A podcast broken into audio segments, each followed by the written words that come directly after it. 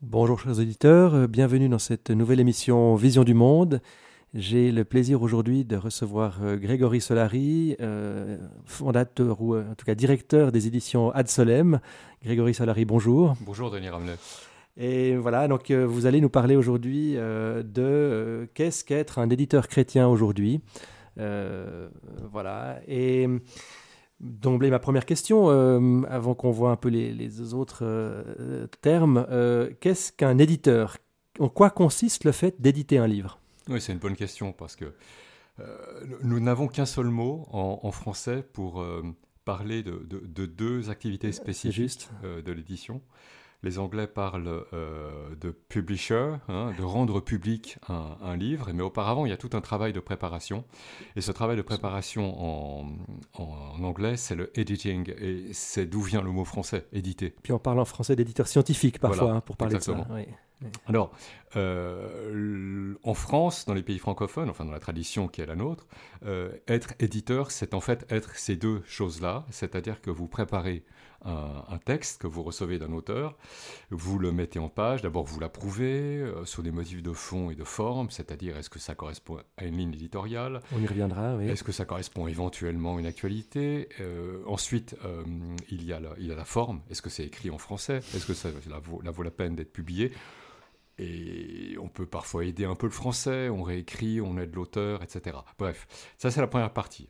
Euh, qui est la partie, je dirais, de, laboratoire. Hein. On prépare. Euh, oui, oui, c'est comme dans un restaurant. Euh, d'ailleurs, une analogie assez claire entre le, livre et, la nourriture, puisque le livre entre en vous comme la nourriture.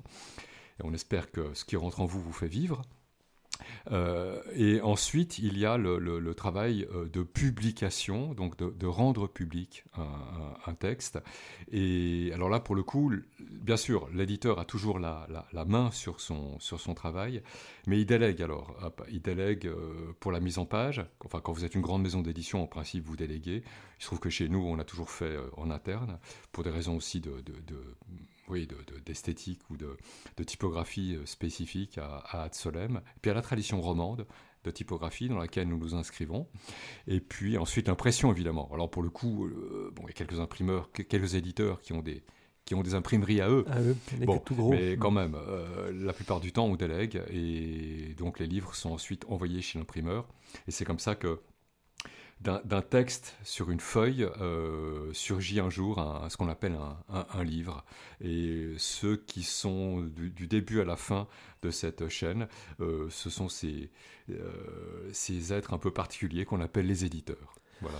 Mais vous, vous portez vraiment les, les deux casquettes, c'est-à-dire d'éditeur et de publicateur, si on peut parler comme ça ou bien vous avez, vous, ça arrive que pour certains livres, vous soyez simplement le publisher et puis vous avez un éditeur scientifique qui n'est pas vous non, jamais. Jamais Non, jamais.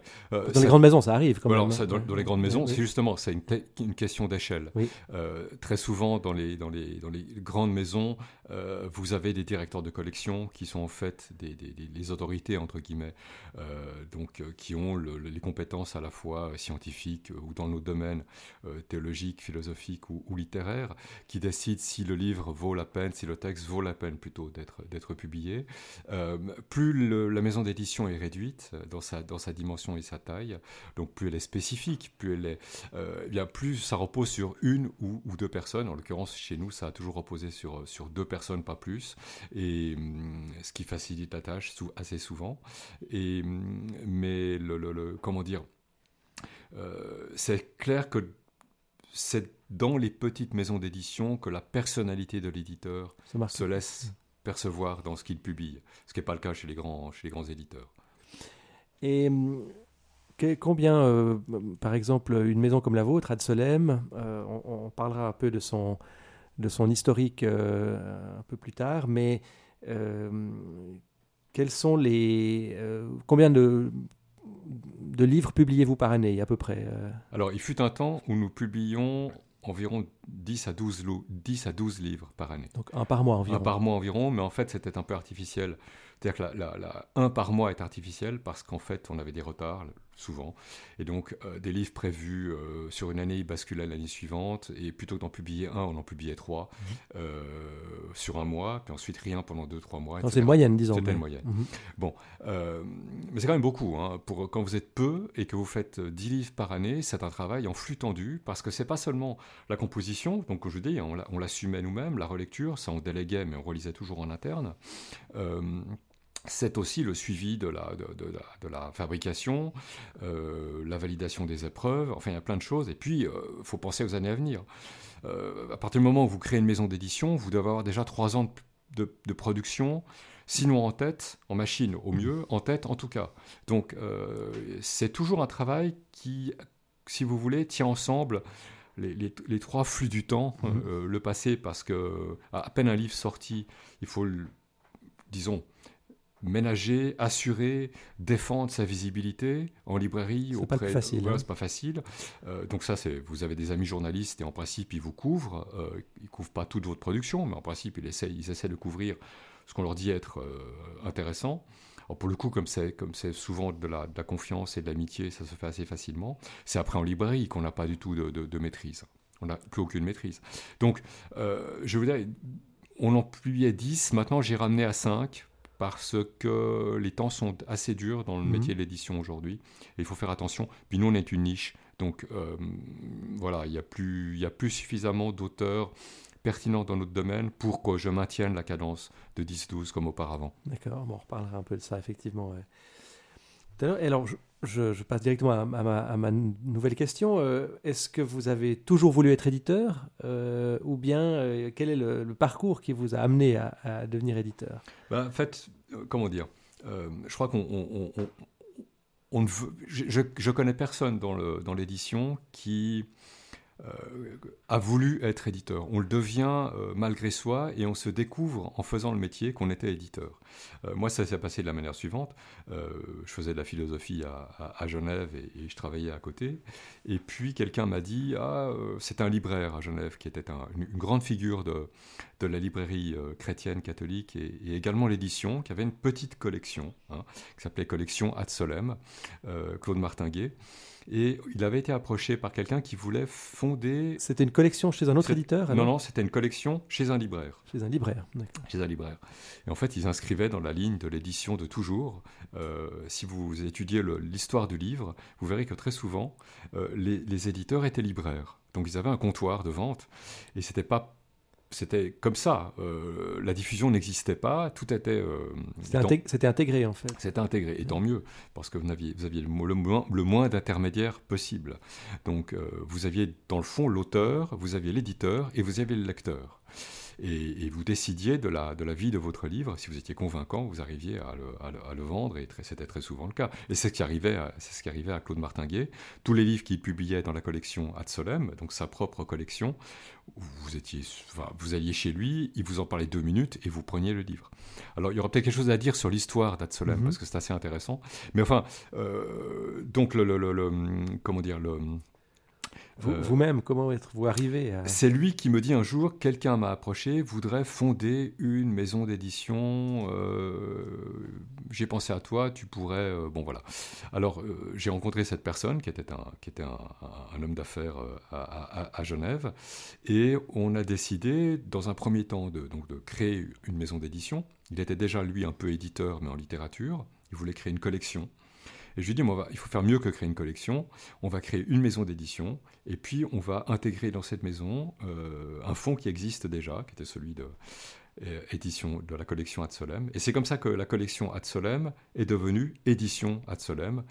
Qui était, elle était autrefois réservée, auparavant réservée à la, à la spiritualité, plutôt monastique, cartusienne, donc la tradition des Chartreux, bénédictine aussi, de, bref, mais la ligne, disons, vraiment monastique euh, de, la, de la tradition catholique et, chrétienne.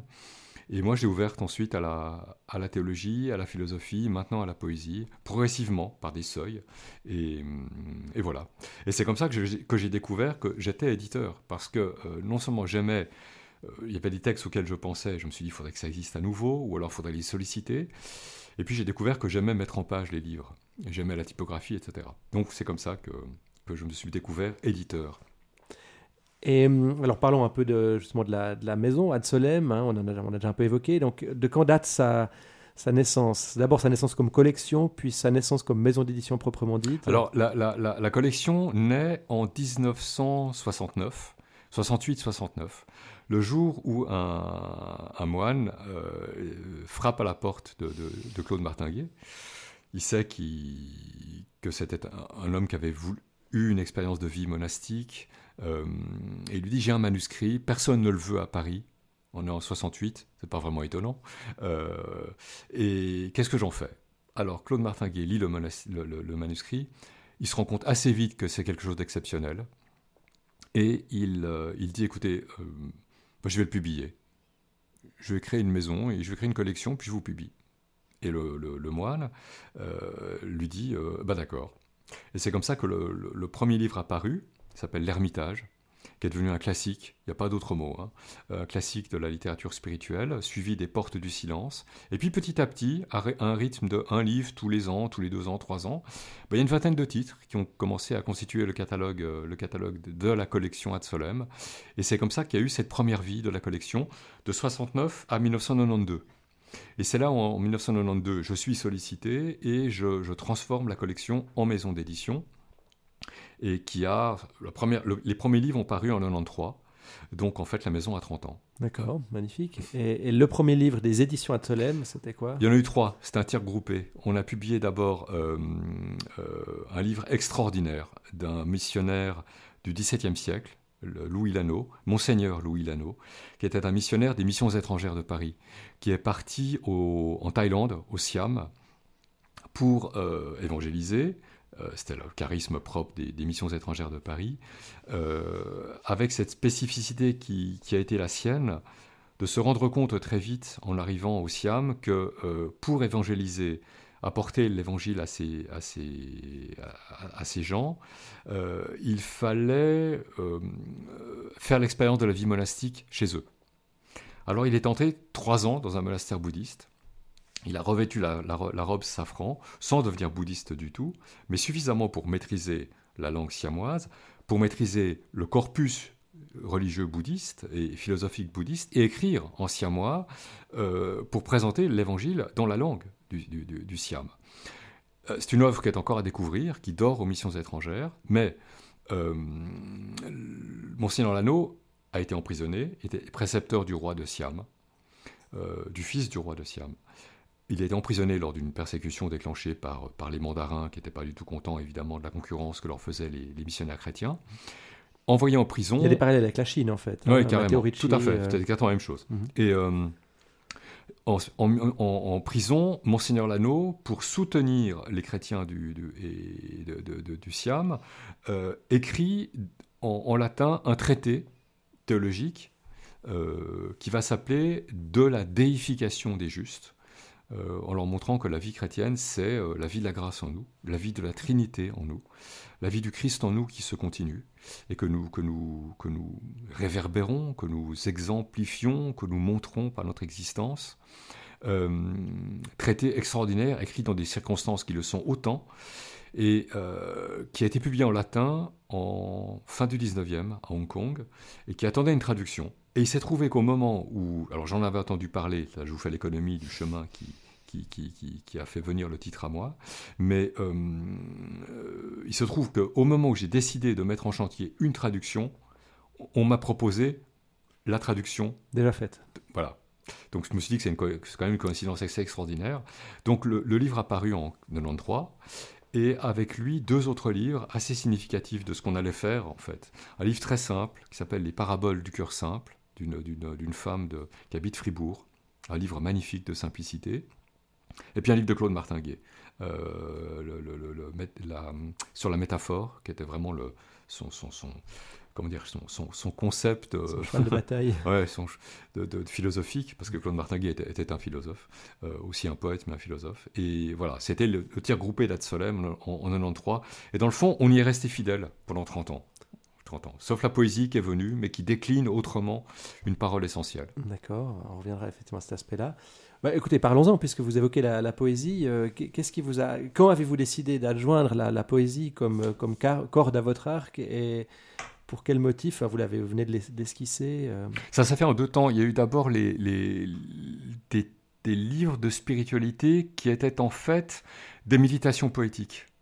Et là, on a commencé à amorcer un, un virage en direction d'une d'une pas du tout la langue pour elle-même, la beauté de la langue, etc., mais quelque chose qui, essaie de, retrouver une profondeur du langage.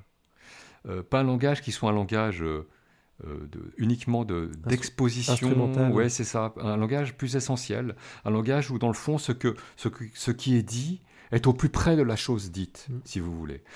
Donc un langage vivant. Euh, parce qu'il y a beaucoup de bavardage, il y a beaucoup de logorée, il y a beaucoup de glose. Enfin bref, c'est ce que Montaigne dit. Hein. Il, y a, plus de livres sur les livres que sur n'importe quel autre sujet. Nous faisons que nous entregloser. Donc, euh, et, quand vous êtes éditeur, bah, ça, vous avez mauvaise conscience. Bah, vous en vivez. Oui, c'est ça aussi. mais enfin, faut faire attention. Donc, euh, essayez justement d'apporter une, une, parole essentielle d'une certaine manière, une parole de vie.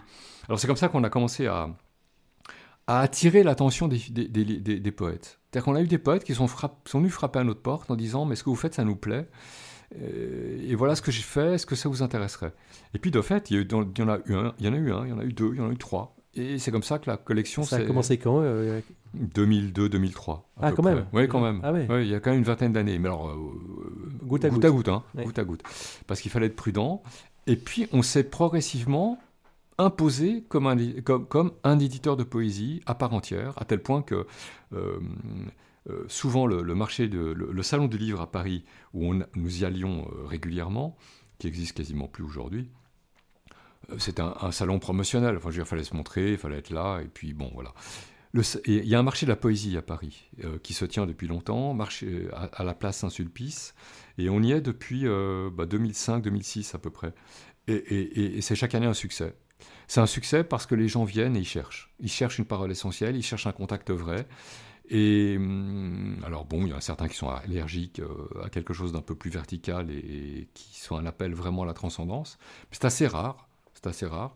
Euh, la parole, la parole poétique ouvre à un autre horizon, presque d'emblée.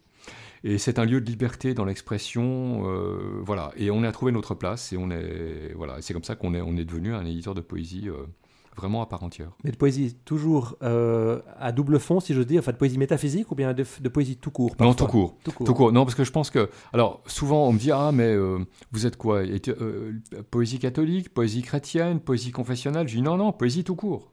Poésie tout court.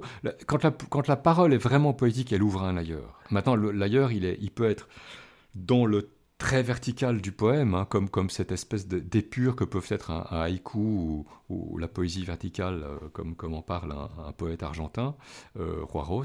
Euh, donc dans, dans, le dessin même du poème, il, est, il est comme une colonne qui vous mène vers, vers la rencontre de, de l'autre. Mais ça peut être aussi une poésie qui s'enfonce dans la profondeur des choses. dans l'épaisseur de l'horizontalité, j'ai envie de vous dire, et qui fait droit alors à ce que c'est que Qu'est-ce que c'est que de vivre comme un être humain? Qu'est-ce que c'est que de vivre comme un homme et une femme aujourd'hui? Et euh, en fait, la poésie, c'est quelque chose qui, à la fois, euh, exprime, à la fois renvoie, à la fois reconduit à ce que c'est que d'être un homme et une femme. Et on se rend compte que ça ne va pas de soi. Ça ne va pas de soi et qu'il y a une profondeur. Pas pour rien qu'on est. On dit avoir été créé à l'image de, Dieu. Ben oui, il y a une profondeur d'infini mmh. dans l'homme, mais il faut le laisser parler cet infini, sans aller trop vite. Vous avez dit que vous avez été amené donc à développer ce, créneau de poésie euh, euh, par certains livres de spiritualité qui avaient déjà un peu... Quels ont été les ouvrages un peu charnières comme ça, les ouvrages de, spiritualité qui vous ont mis sur le, chemin de la poésie il y, a ceux, il y, a ceux, de Philippe MacLeod, qui est un, qui est un homme qui a vécu, euh, qui était libraire à Paris, qui a tout, un jour, vraiment littéralement Tout plaqué. Et qui est parti vivre en ermite en, dans les Pyrénées, et qui vivait de deux choses, euh, bon, quelques petits boulots parce qu'il fallait bien vivre, et, et écriture. Donc c'est une parole vraiment de vérité. C'est un homme qui, chaque lettre, chaque mot, chaque page, s'était payé au prix de, de ce qu'il pouvait, euh, de ce qu'il, de pouvait espérer gagner euh, le lendemain en ayant consacré du temps à l'écriture plutôt que, que de travailler. Donc une parole vraiment essentielle, épurée. Euh, à mon avis, MacLeod va s'imposer dans les années à venir comme l'un des très très grands. Il y a eu François Cassingena, très vedie, très connu maintenant, les recueils étincelles. Euh. Étincelles, les quatre séries d'étincelles, et puis des livres de, un peu plus, bon, plus théologiques euh, parce qu'il enseignait aussi. Euh, et puis il y a tous ceux auxquels je, je, je, je, devrais penser, auxquels je ne pense pas euh, aujourd'hui. Mais c'est vraiment Philippe MacLeod qui a été le. La, charnière. Ouais, la charnière. Oui. Et en plus, il était lui-même poète. C'est-à-dire qu'il il écrivait de la prose, c'était la prose poétique, et puis de la spiritualité. Et il était poète, et donc très, très complet. Et c'est lui qui nous disait, euh, voilà. Et puis on a eu des, conseillers, on a eu Jean-Pierre Lemaire, euh, qui a été un peu un pédagogue, euh, et qui est également quelqu'un qui a, qui a amené des auteurs chez Ad-Solem en disant, allez là, c'est votre place. Euh, parce que chaque auteur a sa place. Il y a des gens que... voilà, ils sont, ils, sont chez, ils sont chez Chêne, éditeur, ils sont chez Empreinte, ils sont chez d'autres éditeurs de poésie, et d'autres plus grands, et d'autres, ils ont leur place chez nous et pas ailleurs. Et je les laisse libres, hein, et, ils restent. Ils restent. Et, donc la, poésie n'est qu'un qu des créneaux. Hein. Vous avez gardé le, créneau quand même euh, spirituel, euh, religieux, euh, théologique encore, ou bien vous en faites moins ou plus du tout? Alors j'en fais, j'en fais encore, mais j'en fais moins. Euh, pour des raisons qui sont, qui sont liées en fait à la, au contexte ecclésial. Vous savez, quand j'ai commencé, quand j'ai commencé à Solem en, en 92-93, euh, d'abord il fallait montrer patte blanche euh, parce que l'édition théologique était quand même tenue et sous contrôle contrôle éditorial et professionnel, mais contrôle ecclésial aussi. Les deux étaient euh, articulés. Euh, donc vous aviez trois, quatre grandes maisons en France qui faisaient la pluie et le beau temps. Mais ça veut dire que vous passiez ou vous passiez pas. Euh, et si vous ne passiez pas, vous n'existiez plus dans les trois ans qui suivaient.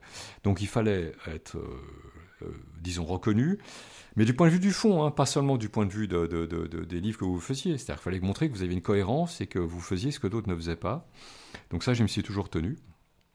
Mais euh, vous aviez également les grands, euh, les grands précepteurs, c'est-à-dire à la fois les grands journalistes euh, et critiques qui pouvaient dire dans la presse ça, ça vaut la peine d'être lu. C'est petit, vous connaissez pas, ben moi je vous dis, allez-y. Euh, et puis d'autres qui voilà.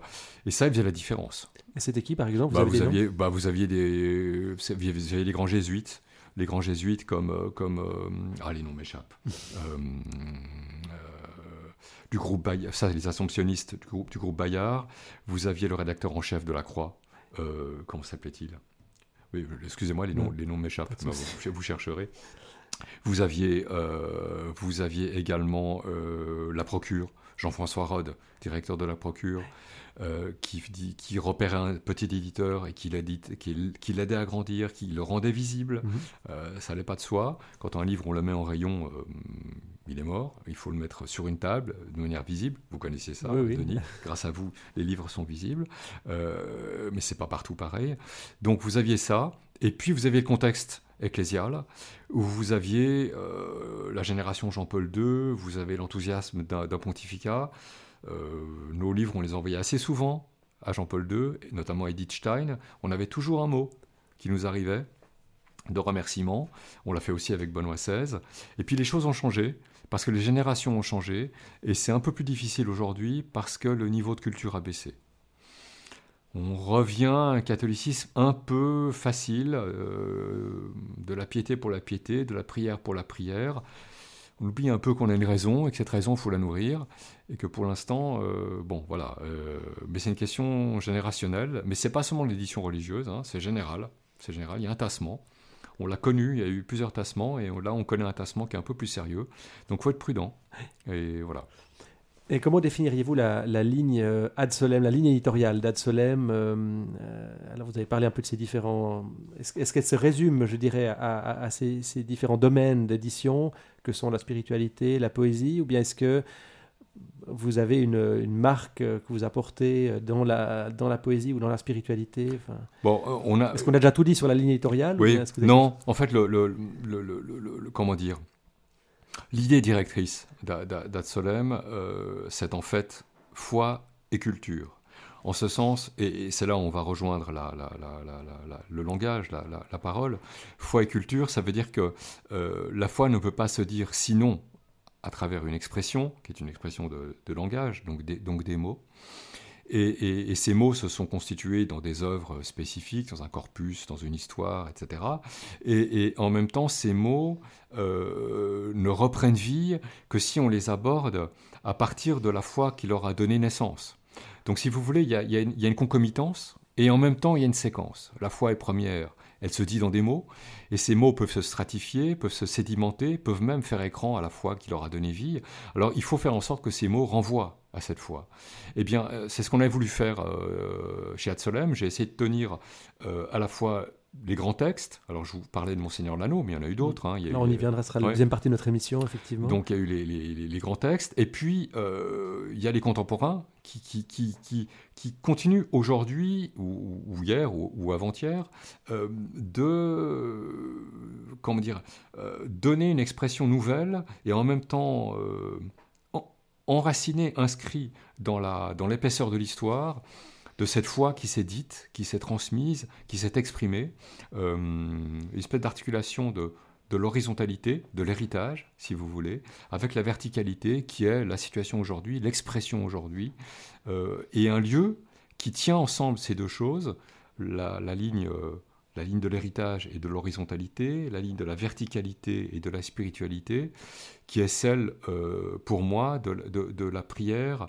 et de la liturgie, où les deux s'articulent, horizontalité et verticalité. Mmh. pour ça qu'on a été le rare éditeur à investir le champ de la liturgie au moment où c'était un, domaine passionné et passionnel. Mhm. Euh, et, je suis très content de ça. Donc, euh, donc euh, oui, pour moi, c'était vraiment ça. souvent, on me disait, ah, c'est formidable ce, ce, que vous publiez, où est-ce qu'on peut vivre? Où est-ce qu'on peut vivre? Je ne comprends pas la question. La question, ça veut dire, le christianisme tel qu'on le lit chez Ad c'est très bien, c'est très beau, etc. Mais est-ce qu'on le vit? Où est-ce qu'on peut le voir vivre? D'accord. Et la réponse était difficile. Oui. Euh, alors il fallait dire euh, tantôt, bah, aller voir telle communauté euh, qui essaie, qui vit comme ci, cela, et puis et telle liturgie. Oui. D'accord.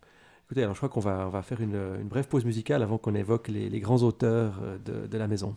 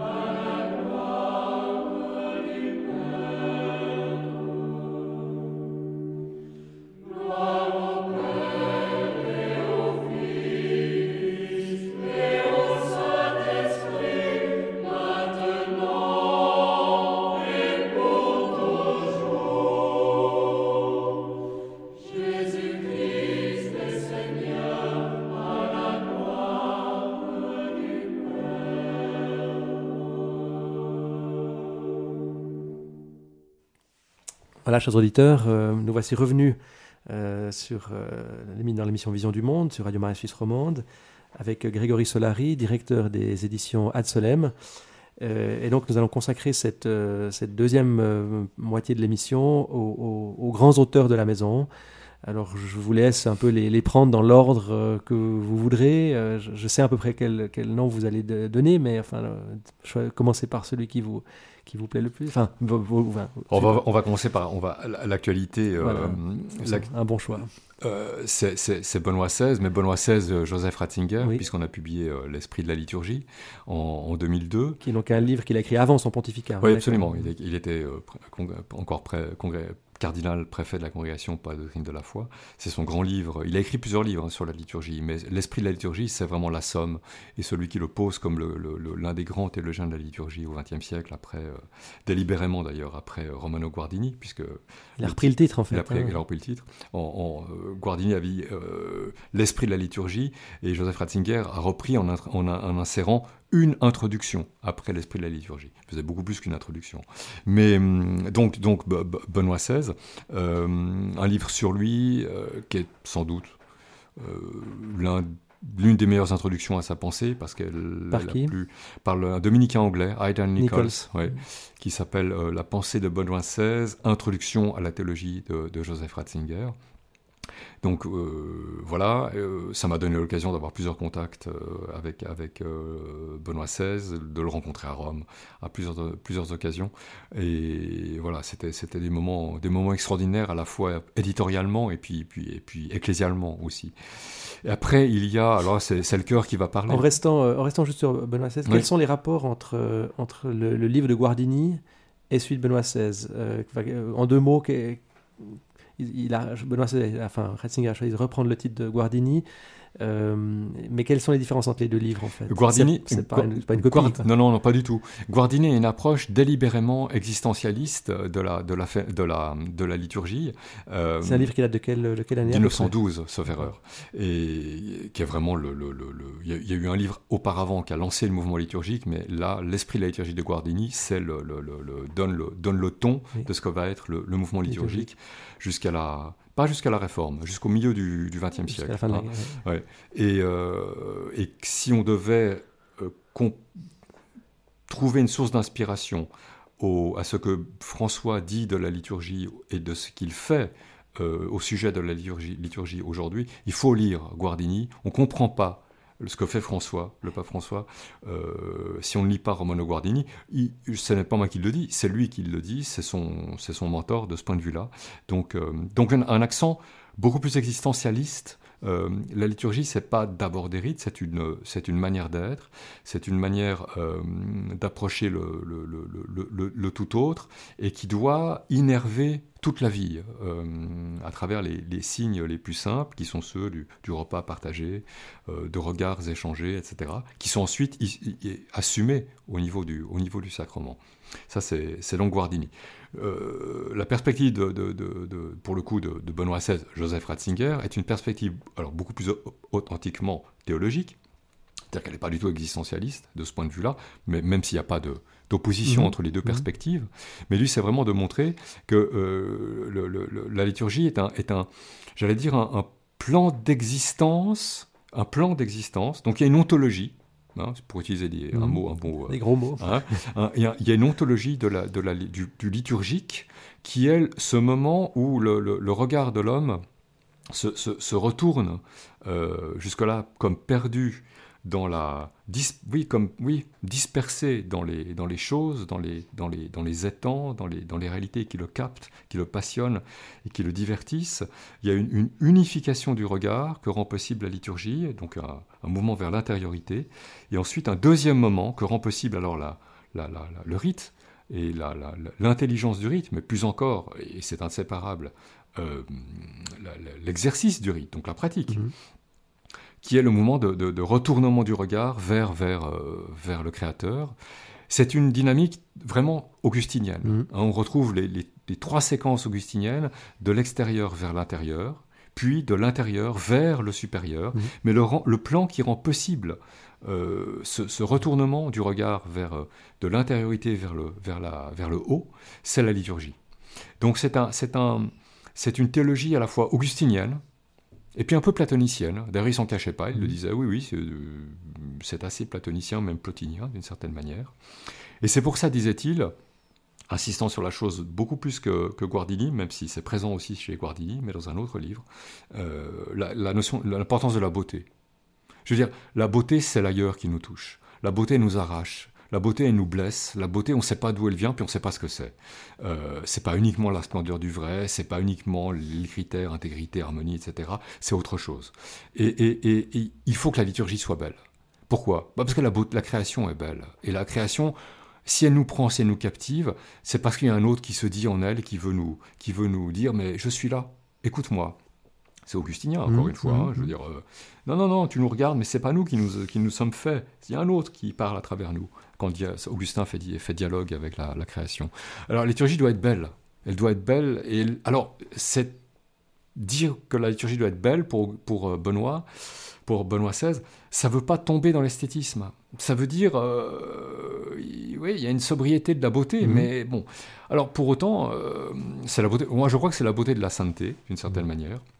C'est-à-dire que euh, ce, renversement du regard, il est opéré à la fois par un geste, par un rite, par une quelque chose que l'on fait. mais ce, ce quelque chose que l'on fait, il serait une idole, il serait idolatrique s'il y avait quelque chose en nous qui n'y répondait pas très profondément et très intérieurement. Et euh, la, liturgie nous renvoie à la source, au Créateur, et en même temps nous découvre que cette source, ce Créateur, est déjà en nous et nous attend. Encore une fois, c'est Augustin. Hein. Mhm. Euh, tu, es, tu es plus intime que moi-même, mhm. euh, etc. Donc c'est la perspective, c'est la perspective bien comprise, je crois, de, de, l'esprit de la liturgie, l'esprit de mhm. la liturgie de Benoît XVI. Et euh, on aimerait bien que, oui, on aimerait bien que le livre soit, soit, soit bien lu, parce que parfois il était un peu, un peu pas récupéré, mais enfin un peu mal compris ou trop vite compris. Donc voilà pour euh, pour Benoît XVI.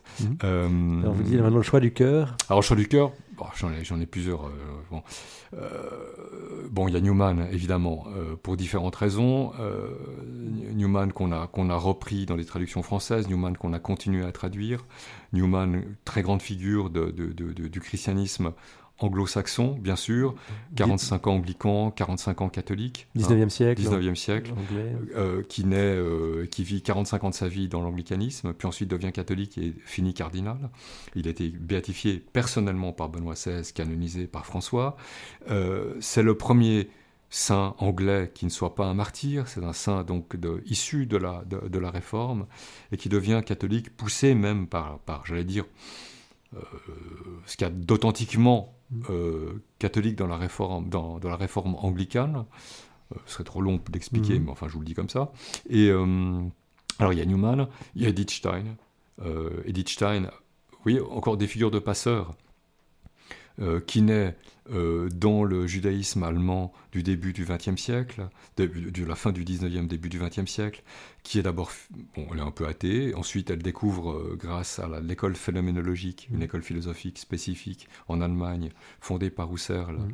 et puis d'autres, ce qu'on appelle la phénoménologie, bon, une méthode spécifique en philosophie qui va l'ouvrir à la transcendance, euh, et qui va la conduire, mais comme une fusée, en fait, de, de, Husserl à la philosophie, à Thérèse d'Avila, et, Thérèse d'Avila lui ouvre euh, comme l'infini en nous.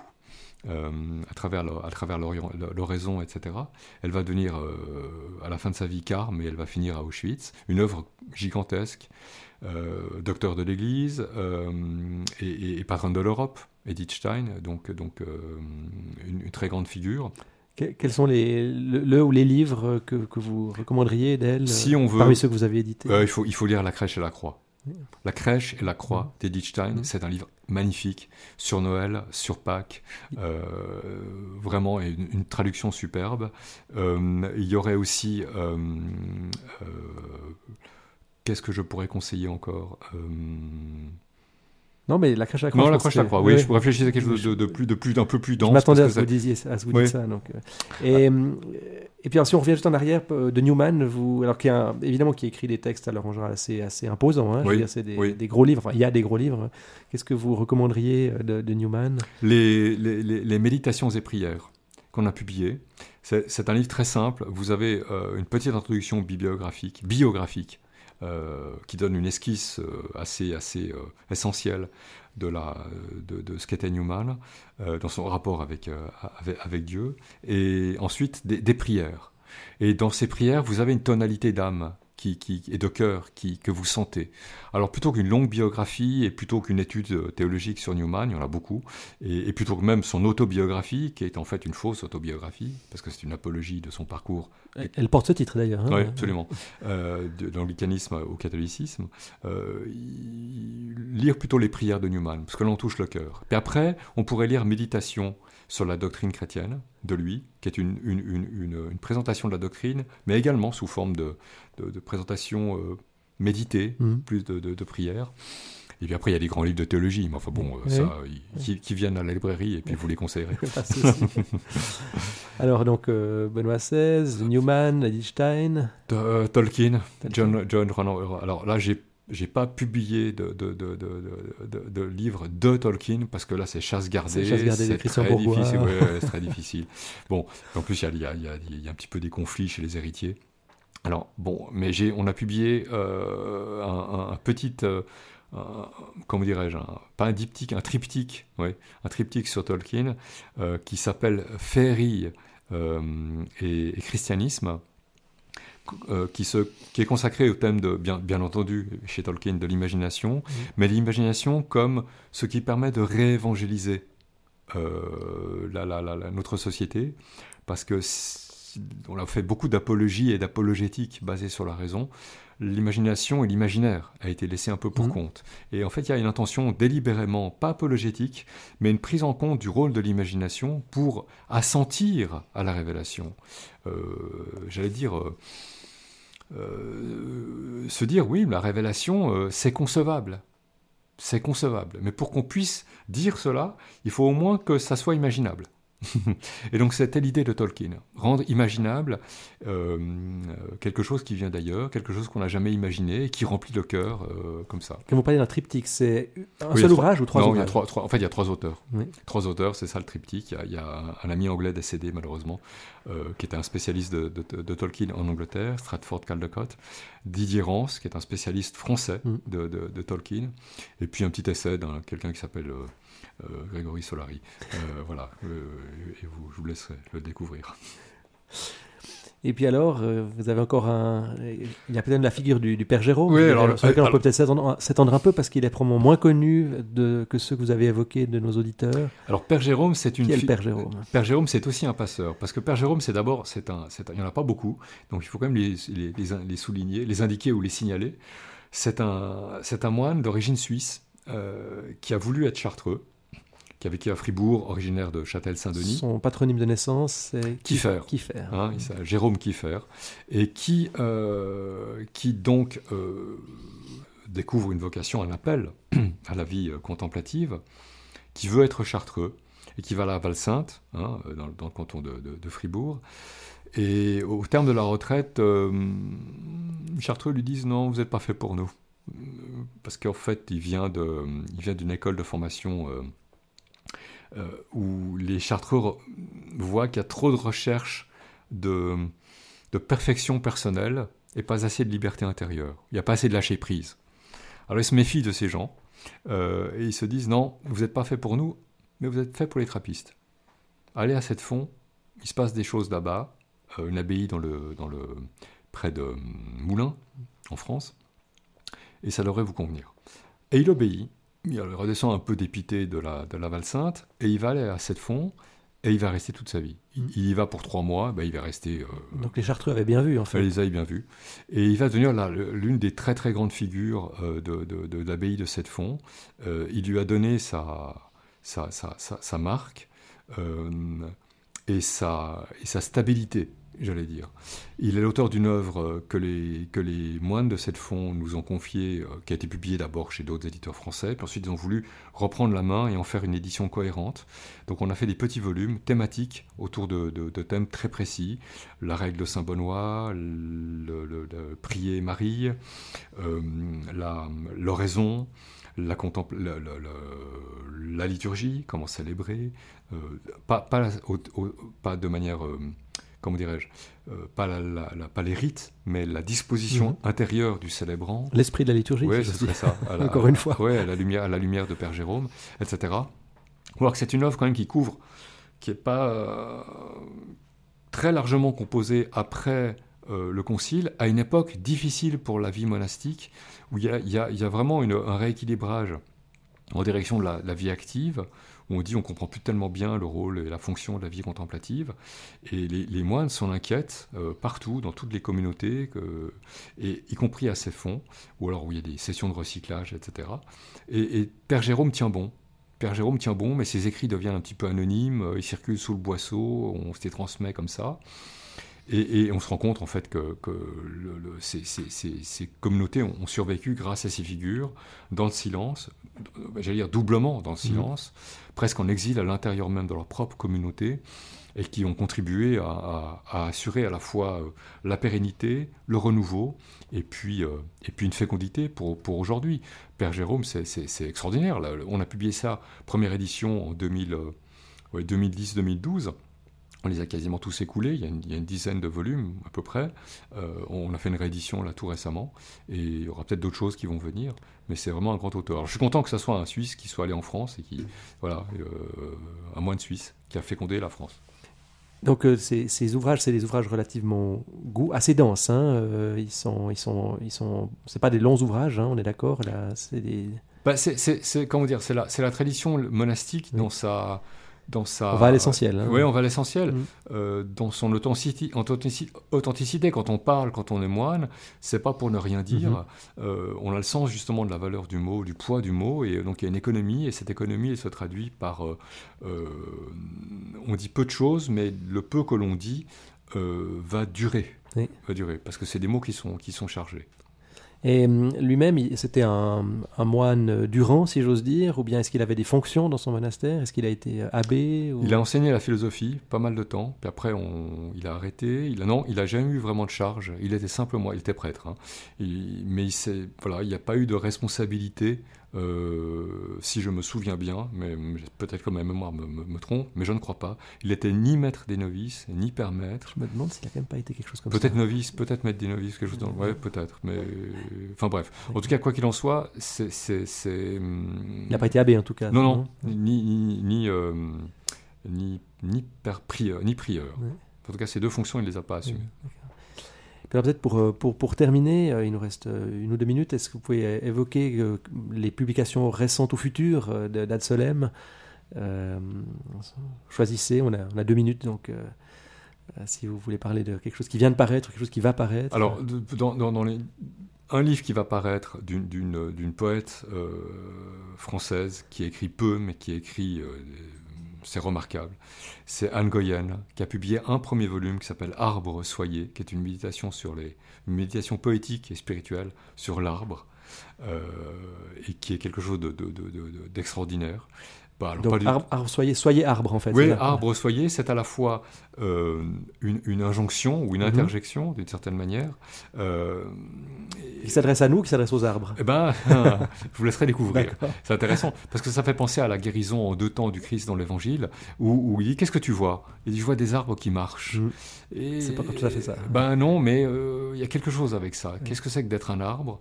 Un arbre, ça ne bouge pas. Un arbre, c'est une mémoire une, arbre, une mémoire végétale, et puis ça a une tension vers le haut, et puis ça a une fécondité, et puis ça a une, ça une, ça une hospitalité, un arbre. Et puis en même temps, c'est la vie. Parce que sans arbre, il n'y a pas de recyclage. De, de, et donc, euh, ça donne une atmosphère, ça renouvelle l'atmosphère, ça purifie l'atmosphère.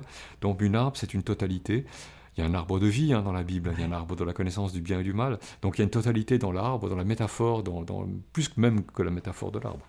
Et là, donc, euh, qui appelle la poésie. Et donc c'est la poésie qui dit ce qu'est l'arbre. Donc c'est assez extraordinaire.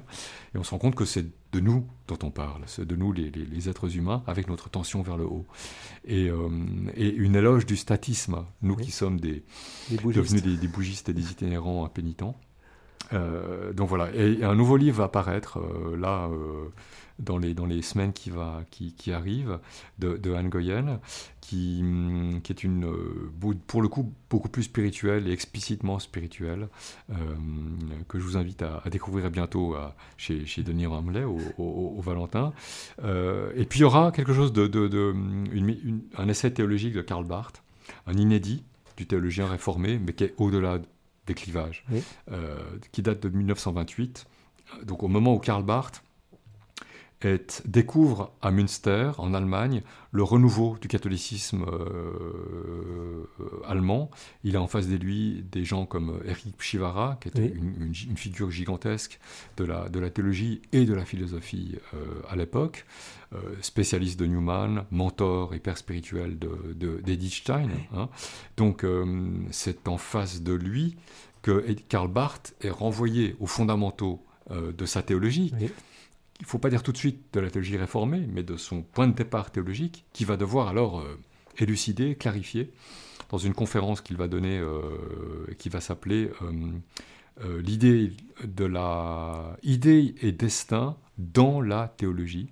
Bon, il aurait pu choisir euh, raison et foi dans la théologie, il aurait pu choisir euh, nature et grâce, euh, raison et foi. Enfin, vous voyez, non, il a choisi idée et destin dans la théologie. C'est un livre remarquable. Et, qui, qui, va être préfacé par Vincent Holzer, qui est un spécialiste de Hans Urs von Balthasar et qui reconnaît dans, là, dans la position théologique de, Barthes, quelque chose qui est maintenant euh, commun euh, aussi bien à la théologie euh, dite catholique et, réformée, c'est-à-dire quel est le point de départ de la théologie? De quel droit peut-on être théologien?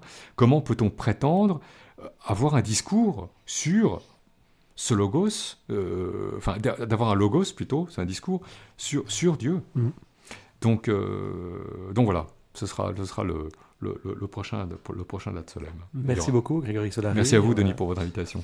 Et puis, donc, dans, dans, un, dans un mois, je recevrai M. Euh, monsieur Edmond Pitet, directeur, fondateur et directeur des pompes funèbres générales, qui nous parlera de, de la mutation des, des rites euh, funéraires à notre époque et du rapport à la mort.